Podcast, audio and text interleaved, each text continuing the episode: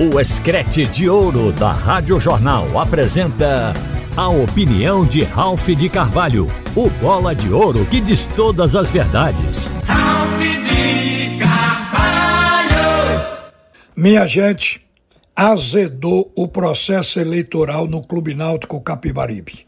Aquela ideia de candidato único, de procurar o consenso, morreu.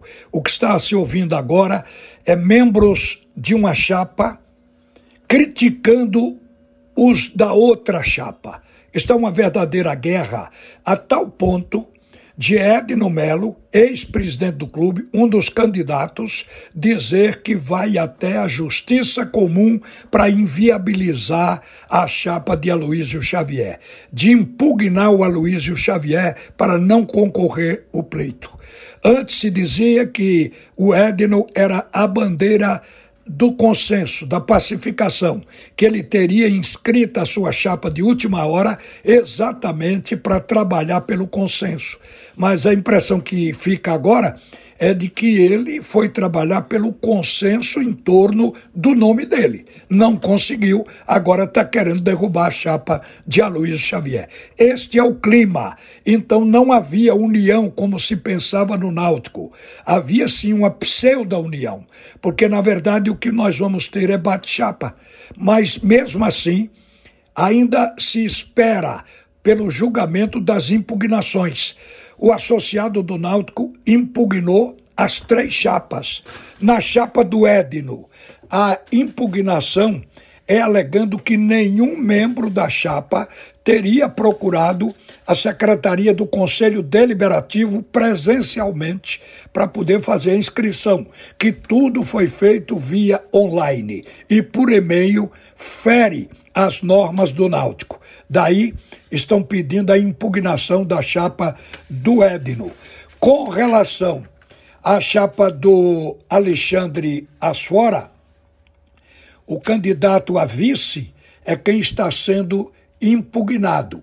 E aí, neste caso, o que está se cobrando do Diego Rocha, que é o candidato a vice, é que ele não teria três anos como associado do Náutico. Isso aí inviabiliza a candidatura.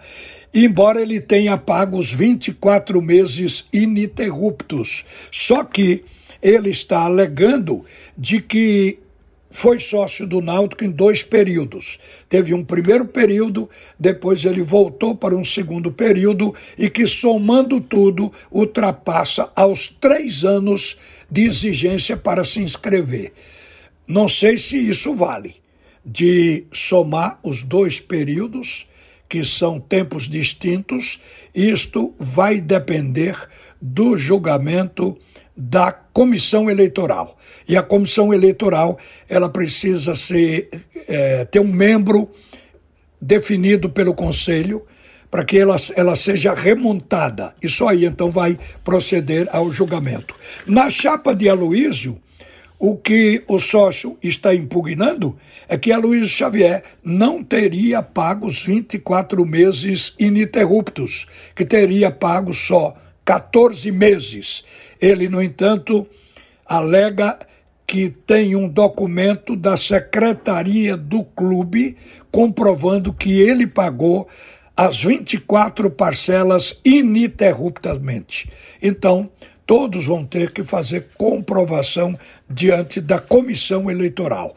Mas o Edno Melo chegou a dizer que pode recorrer à justiça comum, no sentido de condenado a inviabilizar a chapa do Aloysio Xavier. Este é o clima. Então está na cara que vai haver bate-chapa. As eleições vão acontecer no dia 12, mas essa de Clube Unido, que vai marchar unido, isso pode tirar da cabeça que não está acontecendo. É muito difícil se conseguir em qualquer clube. O Santa Cruz, que também está num processo eleitoral, já teve duas reuniões para buscar o consenso e os candidatos não se entenderam. Então, cada um está seguindo seu caminho. Tem uma chapa do Marina Abreu, a outra de Zé Neves, a outra de Dodi, a outra do Albertino, e todos vão concorrer. O pleito é no mesmo dia do Clube Náutico Caparibe, é no dia 12. O Santa Cruz vai às urnas também no dia 12 do mês de novembro. Eu acho que o processo é democrático, sendo chapa única ou tendo bate-chapas. Isso é o que é importante e isso é o que está sendo garantido.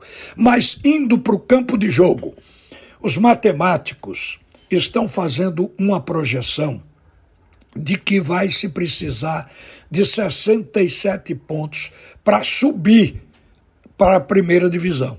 No momento, o clube com 64 pontos sobe, o que quer dizer que o Vitória, que já atingiu 64 pontos, já estaria classificado. Mas aí ficou a dúvida, é uma projeção. No momento, que, as contas que se faz é com relação aos pontos e ao percentual de aproveitamento de cada clube. Mas como os clubes estão numa disputa ferrenha, um próximo do outro, a projeção é que possa ser necessário que um clube tenha 67 pontos no final. E para isso, Restam 15 pontos para serem disputados. São cinco jogos. O esporte, que tem 59 pontos, em tese tem que buscar oito pontos destes 15. Isso significa dizer que precisa conquistar mais de 50% dos pontos que restam. O esporte vai enfrentar ainda o Ceará, o Mirassol, o Atlético Goianiense, o Vitória e o Sampaio Correia, sendo dois jogos em casa contra o Atlético e contra o Sampaio. O jogo contra o Sampaio, a gente entende que é um jogo onde o esporte tem amplo favoritismo. O jogo contra o Atlético Goianiense vai ser um jogo mais duro, porque o Atlético é hoje a equipe com maior percentual de aproveitamento do retorno da Série B. Tem 83%. O time embalou agora na reta final está com a campanha superior a todos os concorrentes, agora no segundo turno. Então, é um adversário que está jogando bem e, portanto, se torna um adversário difícil e encardido. Mas o esporte é, sem dúvida, um grande mandante e vai jogar em casa diante do Atlético de Goiás. Esse jogo em casa é difícil. E fora de casa, todos são difíceis. Contra o Ceará, sexta-feira agora, contra o Mirassol, contra o Vitória. São jogos difíceis, mas o Leão está na briga. O Leão tem um elenco que lhe garante essa subida. Eu volto a dizer aqui: se o time do esporte entrar bem escalado nesses jogos, ele pode arrancar os oito pontos, porque o que está na cabeça do torcedor e de todo mundo é que o time do esporte tem condições de subir este ano ainda para a primeira divisão. Uma boa tarde, minha gente. Volta Alexandre Costa no comando do assunto é futebol. Você ouviu a opinião de Ralph de Carvalho, o bola de ouro que diz todas as verdades.